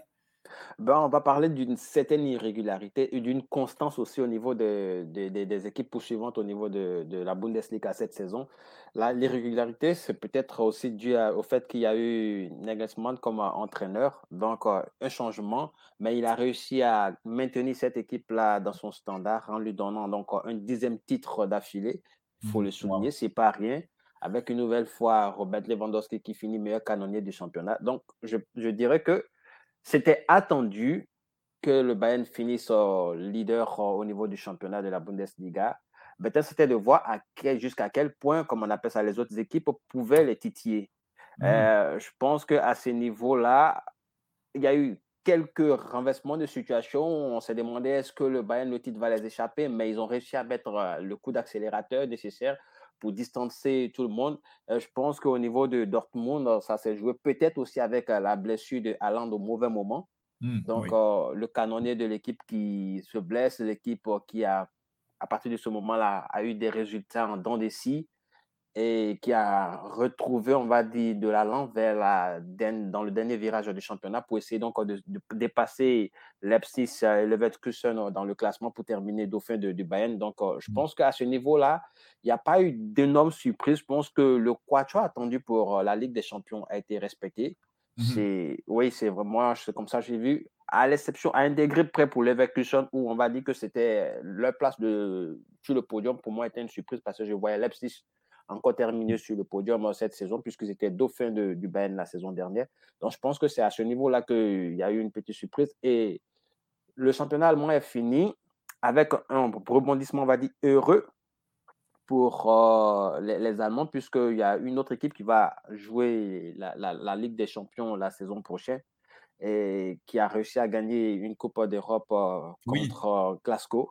Donc, je pense qu'à ce niveau-là, c'est réussi pour, pour, pour, tous les clubs. Maintenant, il y a mmh quelque chose qui est en train de se jouer, puisque je t'ai dit, les, enjeux sont terminés. C'est juste les barrages qui sont en train de se jouer présentement. Et Herman Bella est en train de jouer sa survie au niveau donc, de la bourse de Liga. Et ils ont joué un match euh, ce, ce jeudi contre euh, l'équipe euh, de Hambourg. Malheureusement, ça s'est mal soldé pour eux. C'est un match perdu 1-0. On va voir le match retour, qu'est-ce que ça va ah donner. Et donc, soit ils arrivent à s'en sortir pour rester toujours en Bundesliga, ou soit euh, ben, ils vont accompagner Fur et puis Arménia en relégation. Mmh une Bundesliga qui va avoir un visage euh, relativement changeant, changé la, semaine, la, saison prochaine. Euh, a été annoncé du côté de Manchester City, s'en va en Angleterre. Euh, Robert Lewandowski laisse un flou également sur euh, le futur de sa carrière. On ne sait pas où il va se trouver l'année prochaine. Euh, ça va être intéressant. C'est comme les deux grands ténors de, ce championnat-là, les deux grands attaquants. Il y a eu Patrick Schick également qui, qui a connu un très bon euro l'année dernière et qui finit la saison avec quand même 24 réalisations. C'est pas rien. Ça termine deuxième la Bundesliga. Mais si on perd nos, deux plus gros noms au niveau de l'attaque, ça va être intéressant de voir comment on va réussir à, les remplacer. Ah oui, tu, l'as dit, c'était les éléments attendus. Ils ont répondu présent, même si c'est vrai que ce n'est pas eux qui ont été désignés meilleur joueur de, de, cette saison. Il s'agit du français Nkunku, qui lui mmh a, été la bonne surprise au niveau de Leipzig, parce que le résultat de Leipzig est entièrement dépendant de lui, avec 20 réalisations et un nombre abyssal également de passes décisives. Donc, je pense que c'est mérité pour lui pour le titre de meilleur joueur. Il permet à Leipzig de se déterminer. Mais et c'est vraiment un chapitre qui se tourne parce que c'est vrai que Haaland, c'est une météorite, on va dire, au niveau de la Bundesliga. Il est arrivé, il a fait ce qu'il devait faire très rapidement et il, s'est trouvé une porte de sortie. Il était pour beaucoup annoncé au Real de Madrid. Il y a eu ces émoluments, ces prétentions salariales, on va dire, les à côté liés au, au transfert qui ont fait que le Real a préféré ne pas s'aligner parce que ça fait beaucoup d'argent qu'il faut mettre mmh. dans la balance alors que le Real veut essayer de construire une autre équipe galactique. Donc, on essaie de ne pas faire sortir trop d'argent sur un joueur pour ne pas pousser les autres à demander plus. Donc, je pense que c'est cette politique-là qui a fait que Haaland a finalement décidé d'aller vers euh, City, qui est un club au moins, euh, au moins financier illimité. Ils peuvent se permettre de le recruter et de lui donner tous les avantages qu'il souhaite. Il faut aussi dire que, si je ne m'abuse, il est né à City, où il a grandi là-bas parce que son père a joué dans cette équipe-là à Manchester. Donc, euh, je pense que pour lui, c'est un passage. Je ne dirais pas que il se dit qu'il ne va pas s'établir définitivement à City parce qu'il rêve de, porter le maillot de la Casablanca. Mmh. Donc peut-être que c'est un passage pour lui et il se dit qu'il y a une clause dans, son contrat qui, a été, qui lui permettrait de partir après deux saisons euh, si vraiment le Real et lui ont trouvé, finissent par trouver un, un terrain d'entente. Donc cela reste à voir. Et puis, il y a le, la grande question, l'énigme de cette, euh, qui va animer ce mécato au niveau de l'Allemagne, qui est Robert Lewandowski, hmm. qui trouve qu'il n'a plus rien à prouver au niveau de, de la Bundesliga. C'est peut-être aussi lié à, une frustration sur le ballon d'or, je me dis, parce que ce monsieur enchaîné des records et des records au niveau des, des saisons. Malheureusement pour lui, la Covid est passée par là, l'a empêché de remporter le ballon d'or. La saison qui est, la saison qui est en train de se passer, du moins, il, j'ai envie de dire voler le ballon d'or par euh, l'un des favoris, Lionel Messi. Donc, mmh. pour lui, c'est un peu une frustration. Peut-être qu'il se dit être au Bayern ne va pas militer à son faveur au niveau de, de, ce titre parce que, comme on appelle ça, quand tu joues au, comment on appelle, euh, au Real ou, ou, à Barcelone, tu as plus de, de chances de gagner ce, ce trophée-là. Il faut dire aussi que cette, euh, cette image, cet imaginaire-là existe parce que, on va dire, ces 15 dernières années, ceux-là qui se partageaient le ballon d'or évoluaient dans exclusivement dans ces deux clubs-là. Donc, ça fait que je pense que Lewandowski, puisqu'il n'est pas dans les plans du Real de Madrid, pourrait donc se tourner vers Bassa. Mais on annonce également Chelsea qui, qui s'invite dans, dans, la danse pour essayer donc de, de, le récupérer avec des nouveaux propriétaires. On va voir ce que cela va donner. Euh, tu as parlé beaucoup de, de l'Espagne, justement. Tournons-nous vers euh, la Liga. Euh, ça fait quand même quelques semaines qu'on sait que le Real Madrid est, est champion de l'Espagne. Barcelone, quand même, surprenamment, après un début de saison catastrophique, est passé sous le radar et est allé chercher la seconde place, qui est quand même, un, une surprise et deux, un exploit. Là. Oui, carrément, au niveau de la Liga, c'est les deux premiers, c'est de grosses surprises pour moi. Je ne m'attendais pas quand je faisais mon pronostic en début de saison de voir et le Real et, le, et Barcelone truster les deux premières places. Pour moi, je voyais l'Atletico fait, fait, fait un back-to-back, conserver son titre. Malheureusement, les, les ont pêché avec, on va dire, un système peut-être un peu grippé quelque part, un retour de, de dont la mayonnaise n'a pas bien prise également. Donc, tout ça mis l'un dans l'autre avec des résultats en de on fait que ben, l'équipe la plus constante tout au long de la saison a réussi à, à, l'emporter. Ce n'était pas un championnat, on va dire, où c'était relevé, relevé, où vraiment il fallait se, sortir de, différents pièges. Le mmh mérite pour euh, le, Real, c'est d'avoir eu un Benzema qui confirme saison après saison en état de grâce. Et aussi, il ne faut pas l'oublier, un Vinicius qui a mmh complètement changé de dimension. Donc, cela a fait que le, Real a, ben, justement a pris le devant et vu que Barcelone avait ses, affaires extra-sportives, n'avait pas la tête trop, on va dire, au football, ça a permis au Real de prendre une distance et de ne plus lâcher cette distance-là. Euh, pour Barcelone, comme l'année est écoulée, c'est pratiquement la même chose. On démarre le matin avec, on va dire, un moteur diesel et puis après, on essaie de carburer pour essayer de rattraper tout le monde.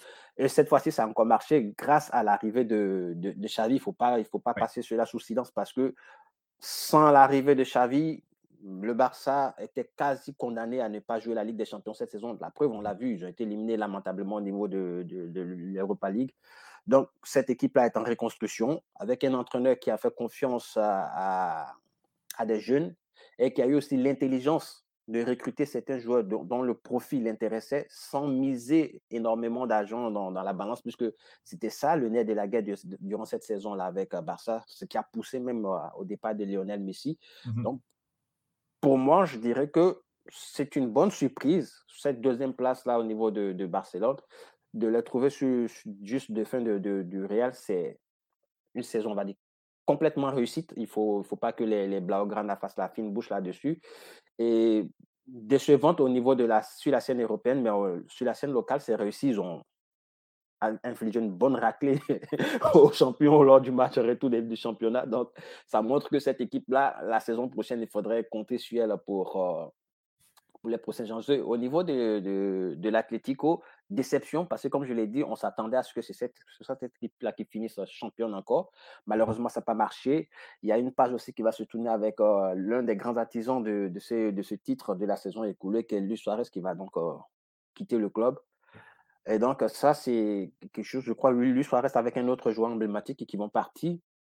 Séville, pour moi, l'autre surprise, il y a eu ce duel entre les deux villes, les deux équipes de la même ville qui ont, qui ont bien animé également le championnat. En somme, la Liga n'a pas réservé de grosses surprises. Ceux qui devaient descendre sont descendus et ceux-là qui devaient, dont on était certain qu'ils allaient jouer la Ligue des Champions la saison prochaine ont répondu présent. C'est sur la scène européenne également qu'il y a eu une belle surprise avec euh, les sous-marins jaunes qui nous ont surpris.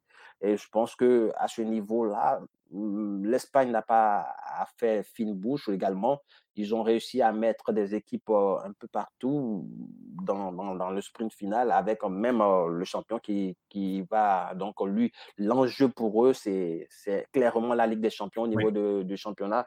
Tout est fait. Depuis un certain temps, on a remarqué qu'Antelotti fait tourner son effectif. Il se prend même le Ligue sur de ne pas aligner Benzema parce qu'il ne veut pas que ce dernier se blesse, puisqu'il n'y a plus réellement d'enjeu. Il est assuré de finir meilleur buteur du, du, championnat. Le seul enjeu, si vraiment c'est ce qui le tient à cœur, c'est peut-être peut-être terminer avec un chiffre rond de 30 buts et peut-être passer devant Ousmane Dembélé au niveau des meilleurs passeurs de la, du championnat pour réaliser un doublé. Mais je pense que à ce niveau-là, c'est plus comme c'est quelqu'un qui est plus intéressé par le collectif. Je pense pas que cela va le titiller s'il ne joue pas la dernière journée du championnat ou que s'il joue seulement quelques minutes pour pouvoir se préserver pour la finale de la Ligue des Champions. Mhm. Dans une euh, dizaine de jours, en fait, dans une semaine, quand l'épisode va, sortir, cette, finale-là euh, qu'on a bien hâte de voir contre, contre Liverpool. Euh, du côté de l'Italie, Benoît, j'ai. Oui, je t'ai dit qu'on allait aller avec la France avant, mais on va aller avec l'Italie, selon le planning que je me suis fait. L'Italie, encore la domination milanaise, que ça faisait très longtemps, en fait. Là, ça fait deux ans consécutifs que, que les deux équipes, l'Inter et l'AC Milan, traînent au sommet. Euh, ça faisait tellement longtemps qu'on les avait pas vus là. Mais encore là, tout va se décider à la dernière journée de championnat, même si euh, bon, la Milan a, quand même une bonne avance pour, euh, pour, dimanche. Oui, Milan va jouer, je crois, Sassuolo le, le dimanche, c'est ça, il se déplace à Sassuolo et l'Inter reçoit la Sampdoria. Et c'est mhm. deux points qui séparent les deux équipes. Il faudrait forcément pour Milan que l'Inter ne réalise pas un meilleur résultat que lors de cette dernière journée-là pour pouvoir donc euh, revenir être champion de l'Italie après donc le dernier Scudetto qui date de 2011. Hmm. Donc ça date, c'est vieux pour une équipe euh, avec autant d'histoire sur la scène, euh, on va dire continentale et, domestique. Donc hmm. je pense que pour eux c'est c'est un retour au premier plan heureux pour les clubs de, cette ville-là également. C'est bon mhm. de voir que, comme la saison dernière, les deux premières places seront trustées par des équipes milanaises, même si mhm. ça sera peut-être dans, dans l'ordre inverse. C'est mérité. La déception, à mon avis, au niveau de, de l'Italie, je dirais que ça, reste toujours la Juve. Ils nous ont habitués ces, ces derniers temps à survoler le championnat. Et depuis l'arrivée de Cristiano, ça a été difficile. C'était difficile. La dernière saison de, Cristiano, ça a été complètement, on va dire, manqué. Puisqu'ils n'avaient mhm. même pas terminé troisième, si je ne me trompe pas. Et encore cette saison, ils ne terminent pas troisième. Ils sont certes qualifiés pour la Ligue des Champions, mais ils sont dévancés par Naples.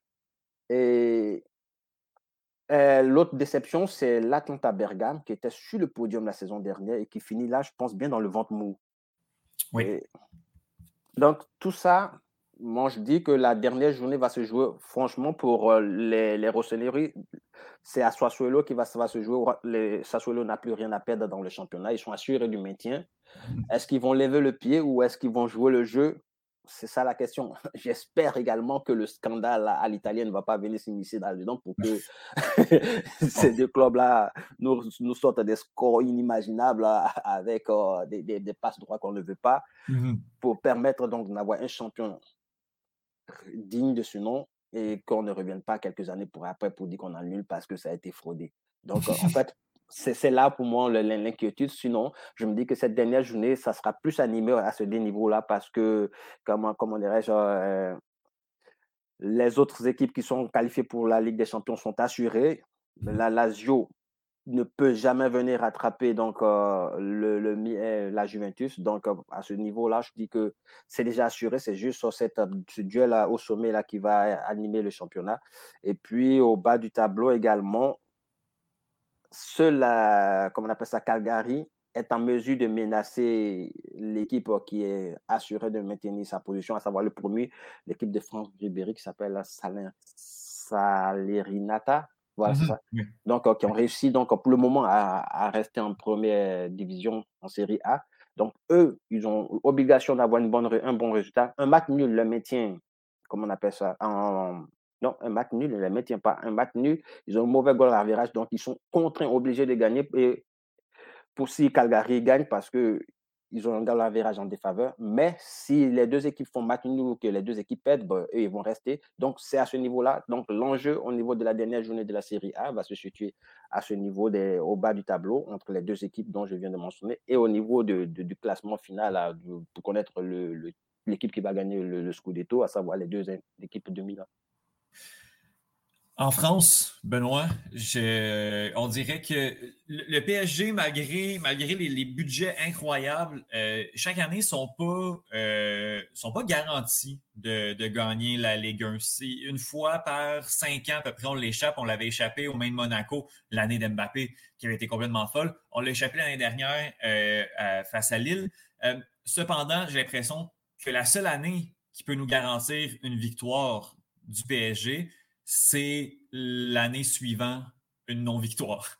Euh, là, cette année, on, revenait de perdre, puis on a encore gagné la Ligue 1 avec un, écart incroyable. C'est quoi, en février, j'imagine que c'était confirmé que l'équipe gagnait? C'est complètement fou. Cette année, on a marché sur la France encore une fois.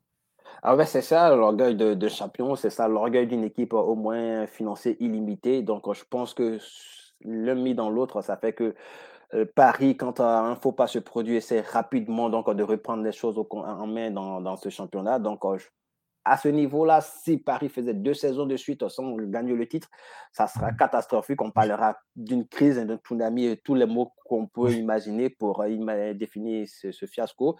Donc, à ce niveau-là, il faut aussi remercier, comme on appelle ça, Mbappé, qui, qui a été le joueur le plus impliqué tout au long de la saison dans cette équipe-là, qui a permis à Paris de garder son niveau parce que clairement, le, on s'est toujours posé la question quel est le, le jeu de Paris, quel est le jeu qu'offrait Paris?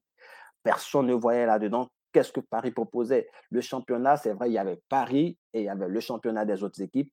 Et à ce niveau-là, on n'a pas été dessus parce que toutes ces équipes-là qui étaient, on va dire, les poursuivants de Paris ont vraiment animé le championnat. La belle surprise qui risque peut-être d'être une déception si une victoire ne, ne, ne, ne, sanctionne pas la dernière journée, c'est l'Olympique de Marseille qu'on ne voyait pas sur le podium euh, pour, durant cette saison. Ils sont restés sur le podium, je crois, depuis la 12e ou la 13e journée. Ils ne l'ont jamais quitté. Et là, l'élimination en Ligue Europa Conférence a fait que finalement tout en temps de péricliterie. J'espère pour euh, les Marseillais qui vont se ressaisir pour la dernière journée, qui ne s'annonce pas facile également parce qu'ils jouent contre Strasbourg, qui a envie également d'être européen la saison prochaine parce que c'est une équipe classée actuellement cinquième en Ligue 1. Et ça, c'est quelque chose. Marseille a un gros match à jouer. Et l'équipe qui nous fait encore la même, le même scénario que la saison dernière, c'est Monaco qui a cette tendance-là vers la fin de la saison à, vraiment accélérer pour euh, dévancer toutes ces équipes. Moi, je crois sur une série de 7 ou 8 victoires consécutives. Donc, ça fait que cette équipe-là qui était larguée vers la fin du championnat, finalement, se retrouve deuxième dauphin de Paris, à égalité de points avec euh, Marseille, mais avec une meilleure, un meilleur goal, goal average. Et le troisième également peut prétendre à, la deuxième place, à la place du dauphin. Il s'agit de, de Rennes, qui, si elle gagne et que Marseille et Monaco pètent, passe directement deuxième parce que avec ils ont un meilleur goal average que ces deux équipes réunies. Donc, euh, ah à ce niveau-là, si pour Paris c'est assuré, eh ben, pour l'ordre du podium, ça reste, il y a deux places pour trois et c'est tout bénéfique pour euh, la fin du, du, du, du, championnat.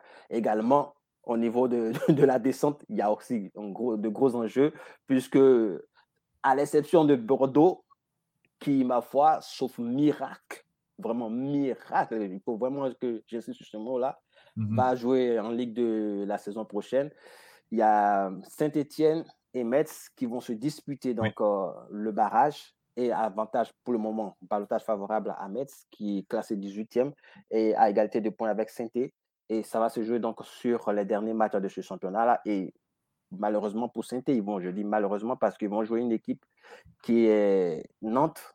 Ils vont se déplacer, je crois qu'ils vont recevoir Nantes. Et Camboire l'a déjà dit, il ne va pas faire de cadeau parce que Camboire, il faut se rappeler, la saison dernière, c'était Nantes qui était dans cette position-là. Quand il mhm. a pris l'équipe de Nantes, eh ben, il a dit personne ne les a fait de cadeaux. Ils ont, sont allés chercher le maintien jusqu'à la dernière journée. Donc, si Saint-Etienne veut rester en Ligue 1, Saint-Etienne qui est une institution du championnat français, ça sera Bordeaux qui descend et Saint-Etienne qui descend, ça sera vraiment un gros coup dur pour, on va dire, ces deux villes-là.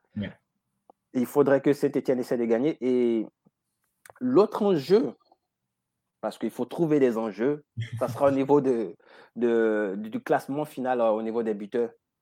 Oui. Parce que à ce, à ce niveau-là, il y a les deux internationaux français qui se talonnent à un but près. Kylian Mbappé a 25 buts, Ben Yedder avec 4 buts. Euh, je pense que si un envie de, si un départ est confirmé pour Mbappé, je pense qu'il voudrait quitter le championnat avec le titre de meilleur buteur. Mhm. Donc ça s'annonce déjà aussi, on va dire, entre guillemets, un peu difficile pour, euh, pour Metz parce que ce monsieur, on le connaît, c'est quelqu'un qui, quand il a des objectifs, il se donne les moyens de les atteindre. Donc pour Metz, ça va être difficile de jouer donc l'équipe 7 euh, championne, mais avec quelqu'un qui veut terminer meilleur buteur du championnat. Donc, euh, à ce niveau-là, je pense que les deux équipes Metz et, euh, Metz et ont du, ont du boulot à faire pour la dernière journée. Et Paris, je dirais Marseille, euh, Monaco, Rennes également beaucoup à, jouer pour euh, être européen en Ligue des Champions, qui va aller directement en phase de poule et qui va jouer la phase des barrages. C'est ça la, grosse question. Il y a Nice et Lens qui sont hors de, de, comment on appelle ça, de la zone européenne pour la saison prochaine, mais qui peuvent, en cas de bons résultats, se qualifier pour une compétition européenne, c'est-à-dire soit la C4 ou soit la, la C3. Je crois la C2 ou la C4, la Ligue Europa et la Ligue Europa Conférence. Mhm. Donc, euh, Lens va jouer Monaco et je pense que ce n'est pas aussi une partie de plaisir pour les Monégas, même si Marseille va jouer Strasbourg et qu'on sait que Marseille n'est pas rassurant à la maison. Écoute, beaucoup de courses ici et là. Euh, on s'en va, on, traverse la Manche et on s'en va en Angleterre, Benoît. Euh, que dire de ce championnat-là qui, euh, depuis quelques années, des fois, malgré le fait qu'en début de saison, tout le monde peut gagner le championnat-là, nous donnait un, vainqueur quelques mois d'avance. Que ce soit la première position, la quatrième, la place justement en, en Europa Conférence, la place de relégation, on n'a aucune idée du portrait final de ce championnat-là. On va savoir ça dimanche à 13h. C'est hallucinant. Partout, partout, partout, il y a des courses. Oui, en fait, c'est pour ça qu'on aime la Première Ligue. Mhm. C'est vraiment pour ça qu'on aime la Première Ligue. C'est-à-dire qu'il y a toujours des rebondissements dans ce championnat-là. On, se, on, se, rappelle que, je crois, mi-février, mi-février, je crois bien, on disait que City avait tué le championnat parce qu'il y avait 14 points entre euh, eux et le deuxième. Ben, ben, ben, la première ligue restant la première ligue, finalement, le point s'est réduit comme, euh, on va dire, hmm, château de cartes, euh, tout s'est effondré. Et là, aujourd'hui, ben, City doit jouer son titre, garder son titre en dernière journée. C'est mmh bon pour nous, ça va du suspense, tu l'as dit, à tous les étages.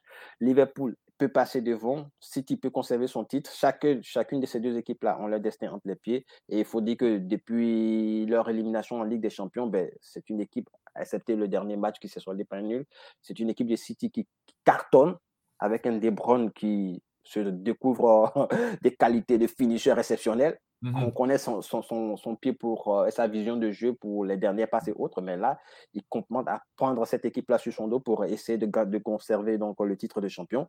Mmh Liverpool, on le sait, ils ont des enjeux. Ils ont réussi à gagner encore une deuxième coupe domestique et ils ont la finale de la Ligue des Champions dans le viseur. Je ne suis mmh pas sûr que Klopp va vouloir donc euh, lever le pied, va se donner la chance de gagner son dernier match pour espérer que Liverpool euh, City fasse un mauvais un faux pas pour passer devant. Donc, ça mhm. va se jouer également là. Tottenham peut perdre la place de, de Dauphin présentement au profit national. Donc, ça, ça va se jouer partout. La seule équipe qui est sûre de jouer donc la Ligue des Champions, ben, même si ça sa place de troisième n'est pas garantie, c'est Chelsea, à l'exception des deux premiers. Donc, euh, tu vois qu'on voit qu'il y a trois équipes qui peuvent encore, du moins deux équipes, ouais, qui peuvent encore changer leur position dans l'ordre du classement. Il y a mhm. même, comme on appelle, United qui peut se retrouver à jouer la, la, nouvelle coupe, c'est-à-dire la, la, coupe euh, conférence, la Ligue Europa Conférence, si jamais mhm. ils ne font pas un résultat lors de la dernière journée. Et donc, c'est complètement pour une équipe qui a terminé deuxième la saison dernière, qui a mhm. ramené Cristiano Ronaldo pour essayer donc de mettre fin à l'hégémonie de City et aussi à ce duel qu'on assiste depuis cet temps entre euh, Liverpool et City. Je pense que c'est la grosse déception de la saison, même si Cristiano Ronaldo, on l'avait dit, c'est quelqu'un qui va répondre présent, a répondu présent. Et heureusement qu'il était là parce que je me demandais sans lui, qu'est-ce que qu'est-ce qu'allait faire cette, cette saison United? Il a répondu présent. Il va peut-être encore jouer, euh, répondre présent et essayer d'aller claquer son ratio habituel qui est de minimum 20 buts par saison.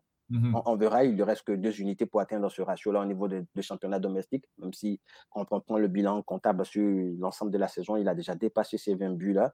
Mmh euh, c'est très intéressant à ce niveau-là parce que ça va permettre à tout le monde de jouer. On sait qu'en première ligue, on joue, mais ça va permettre à tout le monde à jouer et même aux équipes qui sont dans le vent de mou, qui n'ont plus de, comment on appelle ça, qui n'ont plus rien à jouer, vont jouer. Vont mmh jouer crânement les chances. Je fais allusion à Aston Villa. Aston Villa va jouer City et Steve Gerrard était un ancien capitaine. C'est le moment, hein? Ce serait le moment de, de se ouais. Il est le, le, capitaine emblématique de Liverpool. Je pense qu'il voudrait, d'une façon ou d'une autre, faire tendre la pêche à, son ancienne équipe, quitte en, allant chercher donc euh, cette victoire-là au niveau de, de, de, City. Et je pense que c'est son discours qui va revigorer son, son, ses joueurs parce qu'à vrai dire, eux, ils sont à vacances dans la tête. Ils ont réussi à mmh sauver la saison. Donc, euh, à partir du discours de, de l'entraîneur, je pense que ça va changer les choses.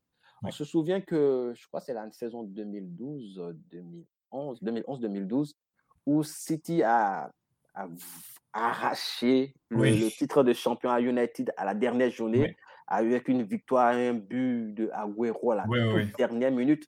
Et les deux équipes ont fini à égalité de points, mais à la différence de but. Euh, donc, je pense que tout ça va se jouer dans la tête de chaque équipe. Et mmh pourquoi pas renverser le coup de l'histoire. Je parle de, Gérard. On se rappelle, de, pour ceux-là qui suivent bien l'actualité de la Première Ligue, des, derniers propos de, de Pep Guardiola qui a passé son temps à tacler Liverpool ces derniers temps en disant que tout le monde soutient Liverpool et tout le monde veut que Liverpool soit champion, tous ces genre de trucs-là. Ces petits pics-là, je pense que, en même disant que Liverpool est, une grande équipe sur la scène européenne, mais euh, comment on appelle ça, sur la scène domestique, ils sont rien du tout parce qu'ils ont gagné qu'un seul titre en 30 ans. Mmh et donc, je pense que ça, c'est une pique indirecte à Steven Gerrard qui, pendant les années de disette de, Liverpool, était le capitaine. Je pense mmh qu'il va, voudra, donc, il voudra pense que ça trottine quelque part dans sa tête, euh, essayer d'embêter de, Guardiola et sa, et sa bande. Euh, Newcastle est l'autre équipe que je dirais qui s'en sort bien. Mmh qui s'en sort bien parce que cette équipe était sous le bord de la relégation. Le mercato est passé par là, l'agent du, du, golf est passé par là et cette équipe aujourd'hui est assurée de jouer le maintien. Je pense que la saison prochaine, on la verra dans un autre rôle. Mmh Everton vient de sauver sa saison. Oui. Et donc, euh, l'enjeu ici, ça sera donc entre Burnley et Leeds United qui ont chacune 35 euh, points. Donc, euh, ça va se jouer à, ce niveau-là. Donc, je dirais là également, l'ordre n'est pas établi, même si les équipes du Vendôme sont déjà sûres de, de, maintien, je pense qu'elles vaudront peut-être ne serait-ce que passer devant un adversaire, donc se mmh donner pour gagner le, match. voilà les enjeux. Je pense que pour ceux-là qui aiment le foot, ben, il y aura de, de rebondissements un peu partout j'ai devant moi, j'ai la, liste des matchs, puis je, pense qu'il y, a il y a seulement deux matchs qui n'impliquent pas des équipes qui peuvent changer quand même le, cours des choses de manière importante. Je pense à Brighton, West Ham, ces deux équipes-là. Euh, bon, ben, quoi qu'on pourrait mettre West Ham qui pourrait aller chercher une place d'Europa League. Donc, on, enlève ce match carrément. Donc, il nous reste seulement euh, Leicester City euh, contre Liverpool, contre Southampton, pardon. C'est le seul match où il n'y a pas au moins des deux équipes qui ont un gros enjeu. Sinon, c'est tous les matchs sont importants pour le dernier, la dernière, euh, dernière journée de la saison. C'est fou, ça. Exactement. Benoît, ça va, c'est, moi, je, je, suis, euh, je vais être euh, branché sur la Premier League dimanche à 11h. Tous les matchs vont être en même temps. ça, va être, ça va être vraiment fou. J'ai vraiment, On va faire du multiplex. ah mon Dieu, ça va être les, du multi-écran, je pense. on va s'amuser avec, avec tout ça. Écoute, on, suit la fin des championnats pour, ceux, pour les matchs qui restent. Puis écoute, Benoît, on s'en prend dans deux semaines. On va avoir les vainqueurs euh, d'Europa League, on va avoir les vainqueurs euh, de, de, Ligue, des, champions, et tout, euh, tous les autres euh, champions de chacune des, des, championnats, des, pays, en fait, là, qui, qui restent à, terminer. Benoît, je te remercie beaucoup. je te souhaite de passer un bon deux semaines, pour on s'en reparle bientôt. Merci. Plus tard.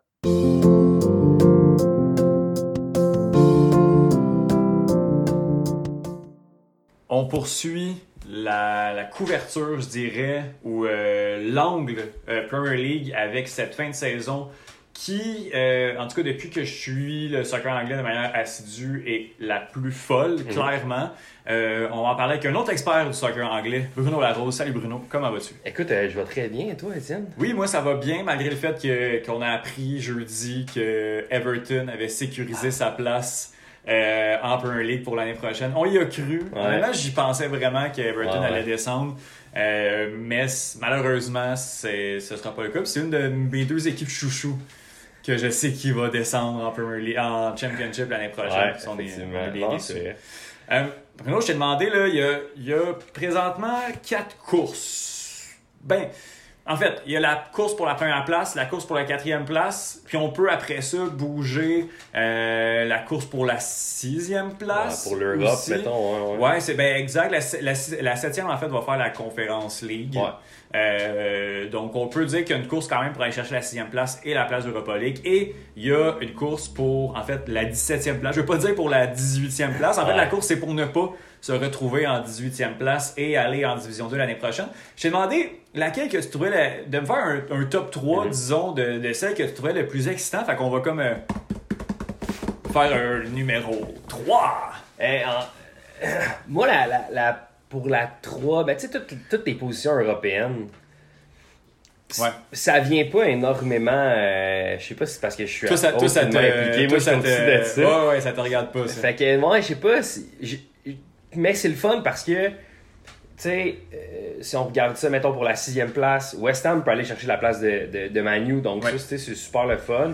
Après ça, tu sais, pour la quatrième place, ben, encore là, c'est deux équipes qui se battent. Dans le fond, il y a- il y, a Chelsea qui est là, qui regarde Ouais. ça aller. Au pire, Chelsea comme- va finir, va finir quatrième. Ouais. Euh, ben là, non, je- non, parce qu'avec le, le le différentiel de but, à moins que. Tottenham gagne. euh, Par 20 buts. Ouais, c'est ça, exactement. par là. 18 buts euh, et que Chelsea perde, Chelsea va terminer en troisième position. Fait que le top 3 est, est scellé. Ça Ouais. va être vraiment 4, 5, 6, 7 qu'on sait pas encore comment ça va se terminer. Ouais, c'est ça. Mais tu sais, il y a- un certain moment où on avait fait le, le sondage aux Trois Lions, c'était beaucoup plus serré, puis c'était vraiment comme. Il y avait comme quatre équipes qui Ouais. étaient dans la course pour une position, la quatrième. Mais là, ça s'est détaché, c'est devenu deux courses. Fait que. Tu sais, Arsenal a vraiment. Tu sais, joue contre Everton, qui est comme une affiche comme assez avantageuse pour eux. Tottenham joue contre Norwich. Fait que si tu veux une, course un match avantageux en Il n'y a, a pas de gros clash non plus dans cette dernière journée-là. Les match-ups sont, sont pas très équilibrés dans la mesure où, comme, tu sais, on a, disons, une moitié de tableau versus une autre moitié de tableau dans la majorité des cas. là. Ouais, ouais, c'est ça, exact. Fait que, tu sais, c'est pas.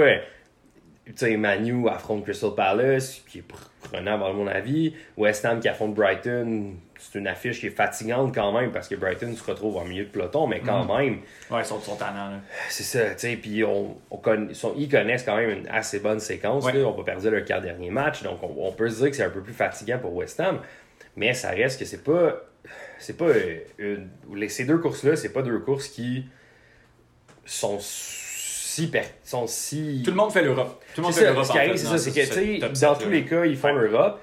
Là, puis là, je me souviens jamais, mais est-ce que si euh, le champion de la Ligue des Champions, si Liverpool l'emporte, est-ce que ça fait une place de plus en Ligue des Champions?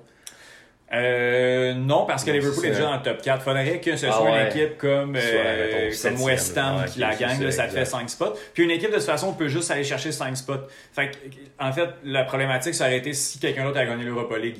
Euh, Manchester United qui gagne l'Europa League, par contre, là, on aurait un problème, puis ça aurait été West Ham qui aurait pu la gagner, mais que finalement. Ont exact, Si West Ham l'avait gagné, puis si finalement Manchester United avait gagné la, la, la, la Ligue des Champions, dans un monde euh, particulier, et que les deux équipes font pas partie du top 4, ben là, il y a 6 spots. Puis de ce que j'ai compris, parce que c'était supposé arriver l'année de Leicester City, euh, parce Ouais. que Chelsea pouvait gagner, avait gagné peut-être l'Europa League ou la Ligue des Champions, bref. Euh, ça va être l'équipe quatrième qui est d'emblée éliminée de la compétition. Euh. Donc ça aurait été euh, soit Tottenham ou Arsenal cette année qui ferait pas. Mais ça va être Tottenham ou Arsenal qui va le pas, faire. c'est pas le cas, effectivement, cette année. ouais. Bruno, je suis allé chercher euh, le- ton sondage d'il y a deux mois, Ouais. trois Lions. Euh, parmi les équipes suivantes qui terminera le plus haut au classement, et tu avais dans l'ordre, ben en fait, euh, les quatre équipes qui sont entre la, la, la quatrième et la septième. ouais. Euh, Arsenal, euh, Manchester United, Tottenham et West Ham. Qui tu crois avait gagné ce, ce quiz-là? Je pense Arsenal. C'est Arsenal avec Ouais. 50% des votes. Et qui avait terminé en dernier?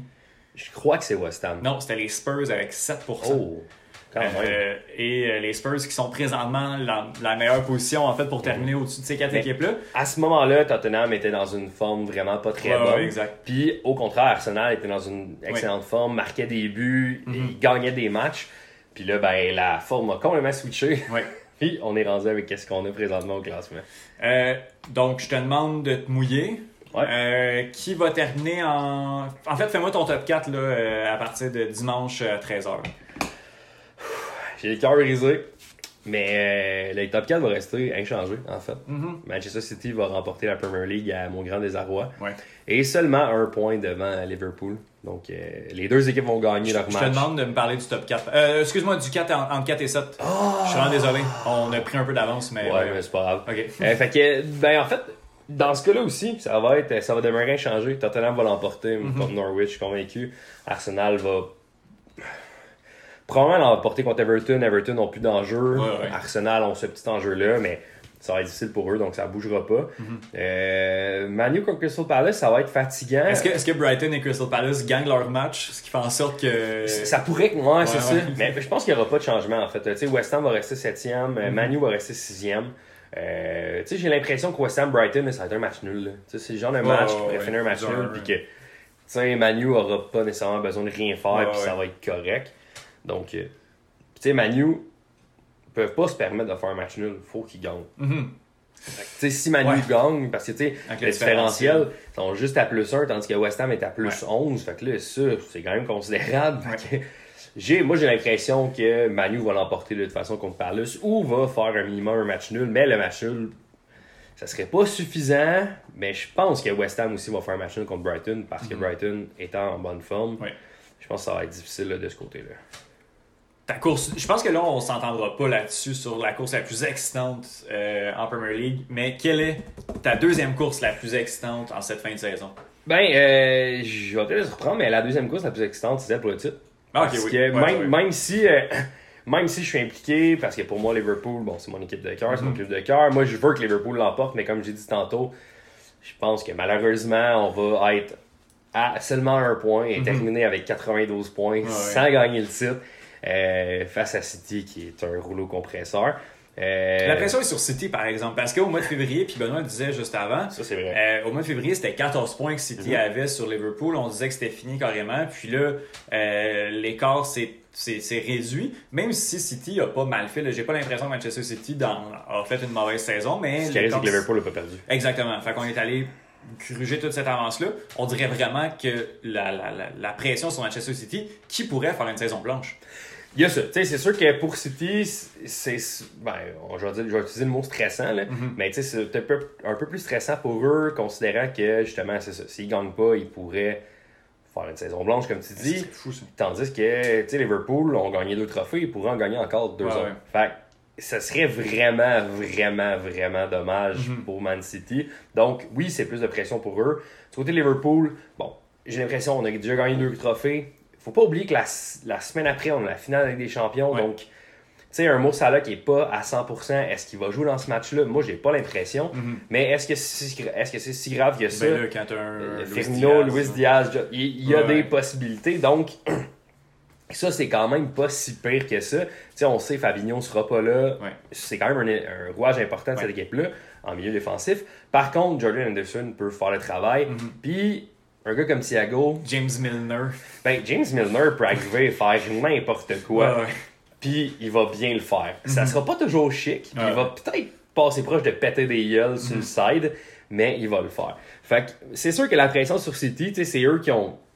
Si City gagne, c'est réglé. Ils Ouais, ont ouais. le titre, ils ont besoin de gagner. S'ils font un match nul, ils ont besoin d'aide. Puis, euh, je pense pas que Liverpool vont vouloir leur donner beaucoup, beaucoup d'aide. Ouais. Puis, honnêtement, malgré le.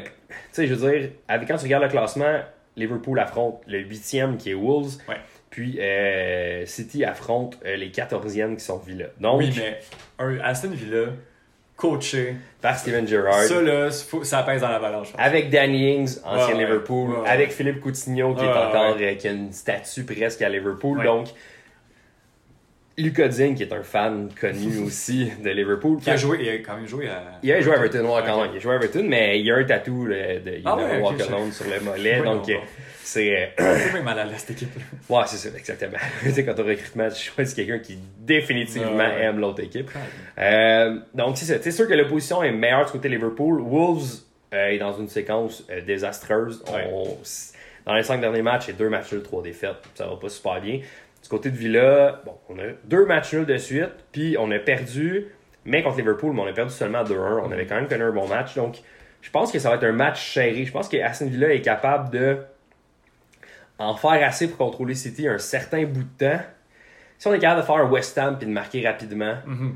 ça serait parfait. Puis après ça, ben, continuons dans les arrêts de jeu sur coup franc, tu sais. Ah, ça On va être quelque chose comme ça. Je suis convaincu que ça va être. On va, on Si- va tous savoir ça à la fin. Là. Si ça, ça arrive, moi je, moi, je veux que ces, ces matchs-là, je veux que le match de Liverpool ne soit pas serré. Je veux que rapidement on Ouais. mette ça, Ouais, ouais. on plie bagage, qu'on fasse comme, bon, c'est plus de notre ressort. Mhm. Mais moi, je veux que City, ça soit serré jusqu'à la fin, puis qu'on se dise comme, ah, il y a peut-être une chance. Tu sais. quitte que ce soit juste 1-0 ou tu sais, que c'est un écart d'un but puis que tout peut arriver. ouais. Ouais, ouais. Ça, je pense que ça serait le, le- le plus intéressant. Parce que, sais, si Liverpool. Puis, tu sais, je veux dire, si Liverpool mène 2-0 à mi-temps puis que c'est 0-0 dans l'autre match, là, City, là, ils savent, là. Ouais, ouais. Ils savent que là, Ouais. as it stands, c'est pas eux qui sont les champions. Ouais, fait que ça, ça va rajouter encore. Puis, c'est certain que City, eux, vont pousser rapidement, vont vouloir marquer des buts, vont pouvoir faire la même chose. Villa a joué jeudi, donc on joue en milieu de semaine. Ça va être plus difficile. J'ai pas vu l'alignement de du côté de Villa. On a fait un match contre Burnley, mais en même temps, c'est un cadeau qu'on Ouais, nous ouais. fait, ça. Fait que, fait que c'est quand même ça, mais ça, ça va être intéressant. Mais je pense que l'autre bataille, Mhm. ça va être plus intéressant. Mais, comme tu dis, victoire de Manchester City. C'est mieux de mettre la barre basse. Oui, oui, ben tu sais, ouais, moi, moi, j'avais dit, je m'attends à ce que dimanche 13h, je sois déçu. Mhm. Mais qu'après ça, je me dise, hey, sais-tu quoi, on a gagné deux coupes quand même, puis on Ouais, peut en gagner un autre. Tu sais, fait que, c'est, je veux dire, terminer deuxième avec 92 points, de base, c'est pas gênant. Mais quand en plus, tu as déjà gagné deux trophées, Mhm. c'est loin d'être Ouais, ouais, non, catastrophique. c'est vraiment loin. C'est vraiment pas de mauvaise saison. Là. Le, la dernière course, puis je pense que c'est vraiment la plus excitante, c'est ça qu'on a parlé le plus euh, aux Trois Lions, assurément. Euh, là, bon, euh, on a appris jeudi qu'Everton c'est- c'est- a réussi à se sortir de cette course-là, l'équipe que je voulais voir aller jouer en Championship.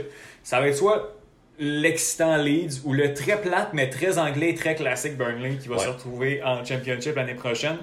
Euh, Peux-tu faire un, un- un portrait des, des deux match-ups, des deux adversaires de, de ces deux équipes-là? là? Ouais, effectivement. Leeds. Leeds affronte Brentford. Et si je ne m'abuse, c'est. euh, c'est à Brentford, si je ne me trompe pas. Là, pour faire Oui, oui, oui. Ouais, c'est ça. hein. Donc, Brentford reçoit euh, euh, Leeds. Donc, c'est c'est pas un déplacement le fun Ouais, ouais. Pour Leeds. C'est vraiment, euh, vraiment pas évident. Euh, J'ai la difficulté à voir Leeds aller chercher un résultat. Ouais, ouais. Quoique, c'est sûr que tu sais, Brentford, c'est une équipe qui est quand même prenable. Mhm. C'est Ouais, pas, ouais. euh, c'est pas la grosse On dirait qu'on sait pas, avec Brentford, qui me font quand même penser à Leeds aussi, là, peuvent montrer deux visages complètement différents par, par match.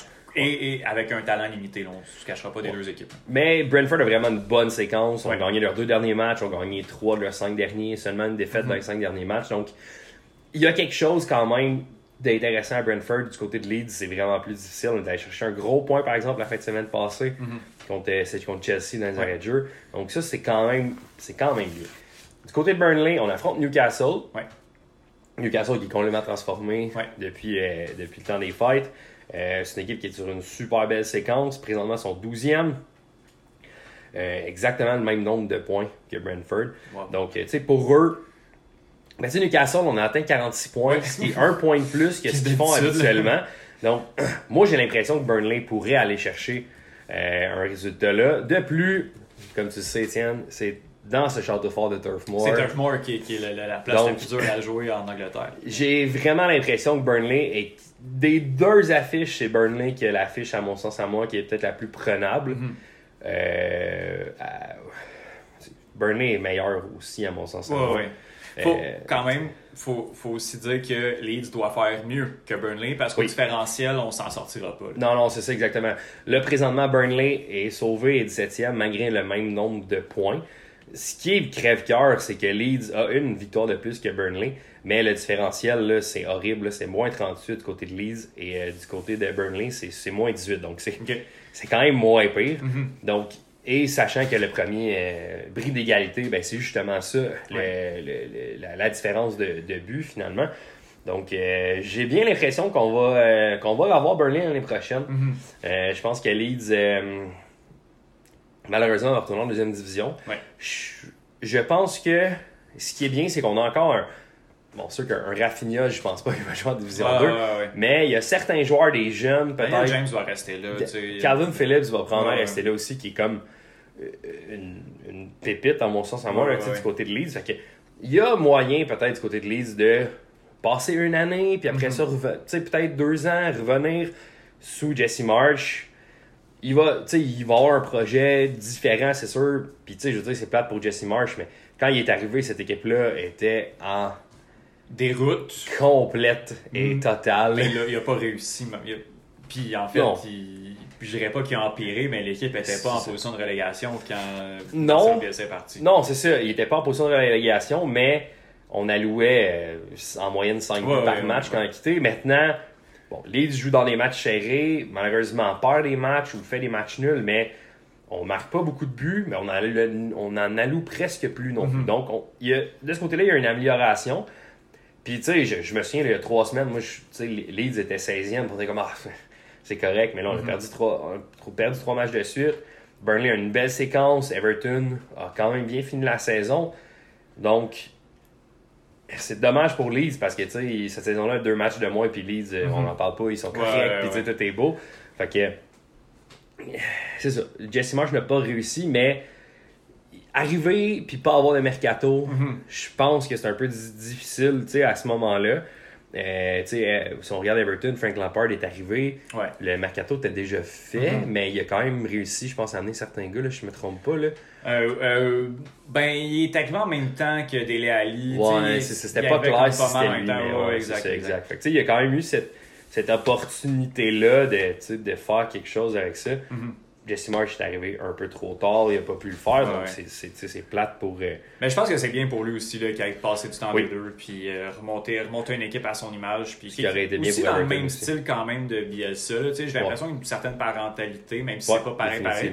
Mais je trouve ça bien d'aller les voir en Division 2 puis de les voir monter plus, plus rapidement que 16 ans, je pense. Oui, oui, je pense que tu sais, on n'aura pas euh, une super longue disette comme on en a eu. Ouais, ouais. Je pense que Leeds va revenir quand même rapidement. Mhm. Je- tu sais, on a quand même fait deux saisons là, euh, en Premier League, donc peut-être un autre deux saisons en bas, puis après ça, revenir euh, vraiment au plus fort euh, Mhm. la- dans, dans deux saisons. Je pense que ce serait un scénario envisageable. J'ai bien, ça va être super intéressant, vraiment ouais. énormément, mais j'ai l'impression que Burnley va encore une fois réussir à s'en sortir. Puis, euh, est-ce que ça va être pour la dernière fois? Je sais pas, Ouais, parce qu'il y a d'autres équipes, parce que Southampton, fin de saison, dégueulasse. Ah ouais, non, c'est ça. Là. Ils, au final, Southampton est à 5 points de la relégation, sais, ce qui est pas tant que ça. ouais, ouais. Puis ça fait une couple d'années qu'on dit que Southampton, peut-être qu'eux, ça va Mhm. descendre. On verra bien, il faut pas oublier qu'il y a des équipes qui vont arriver et qui, on sait déjà, Fulham va redescendre. Fait que, tu sais, Ouais. On va voir pour les autres, là, mais ça va être intéressant. Mhm. Euh, Burnley, là, euh, depuis qu'on est arrivé en Premier League, c'est 16e, 7e quand même en 2018. Ouais. 15e, 10e, 17e. Fait que là, ça fait deux années là, qu'on qu'on passe sur la peau des fesses. On va voir. Il n'y a rien de joué encore. Non. Euh, J'ai l'impression qu'il y a une de ces courses-là, là, surtout la, pour la première et pour la 17e place, qu'on va apprendre dans les arrêts de jeu. Ça va être fou, ça. Moi, euh, j'ai rien contre ça. Philippe Coutinho. Ouais, ouais. Il va y avoir un Coutinho comme euh, Aguero, euh, Aguero de Ouais. 2012. là. Ça va être Coutinho. Imagine Coutinho, quelqu'un crie Coutinho, Ouais, ouais. et que là, Pep est comme, oh non, j'ai vraiment merdé cette saison. Ouais, ouais, c'est ça. Là. Puis Ça va être, hey, pas, pas de trophée pour Pep, ce serait euh, magique. Ouais. Et catastrophique Ouais, aussi. ouais, ben, ça dépend pour qui. Euh, Ben, dimanche, 11h, les 10 matchs vont jouer en, en même Oui. temps. Ça va être vraiment le fun. Nous autres, on va être aux premières loges de, de, de tout ça. Ça va être super le fun de, de suivre cette journée-là euh, Yes. au niveau du, euh, de la Premier League, là, cette fin de saison-là, qui est complètement folle. Effectivement. Bruno Laroche, je te remercie beaucoup. On se reparle la, semaine- le mois prochain, la semaine prochaine. Qu'on fasse nos bilans. De... Ah, on se reparle tout le temps. Ouais, c'est ça. Je pense que oui. Ouais, ouais. Ciao. Salut!